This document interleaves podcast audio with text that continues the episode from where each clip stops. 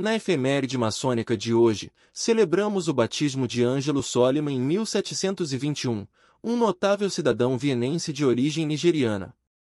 Nascido como Madimak por volta de 1721, nas terras que hoje compõem a Nigéria, a data exata de seu nascimento permaneceu um mistério, levando-o a adotar o 11 de setembro, o dia de seu batismo, como sua data de aniversário.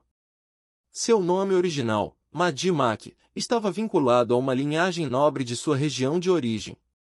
A infância de Soliman foi marcada pela tragédia quando, ainda jovem, foi capturado e levado como escravo para Marsella. No entanto, seu destino começou a mudar quando ele foi adquirido pela corte e recebeu educação.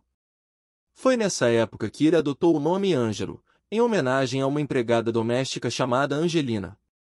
Após inúmeras reviravoltas, Soliman acabou sob os cuidados do governador imperial da Sicília, que também era um príncipe.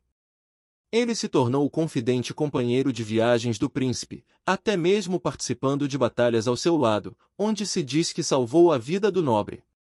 Esse ato heróico pavimentou o caminho para sua libertação. Mais tarde, ele se casou com Madalena Christianin, uma jovem viúva e irmã de um general francês. Embora tenha vivido a maior parte de sua vida como escravo, Soliman era notavelmente erudito e se destacava na sociedade vienense. Sua conexão com a fraternidade maçônica o levou a conhecer Wolfgang Amadeus Mozart, com quem ocasionalmente compartilhava momentos nas reuniões da loja maçônica. Acredita-se que Soliman tenha servido de inspiração para o personagem Bassa Selim na ópera de Mozart, O Rapto do Serralho.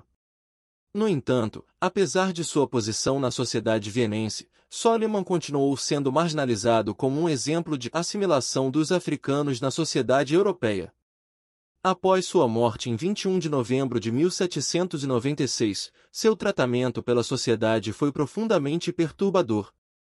Em vez de receber um enterro cristão, seu corpo foi submetido a um destino indigno.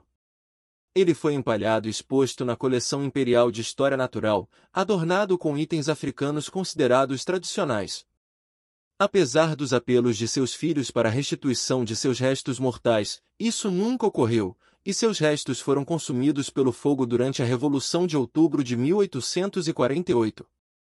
Essa atitude em relação a Soliman pós-morte, de certa forma, despojou-o da posição que ocupava em vida. Soliman era membro da loja True Harmony e eventualmente se tornou o venerável mestre da loja, influenciando os rituais maçônicos ao introduzir elementos acadêmicos.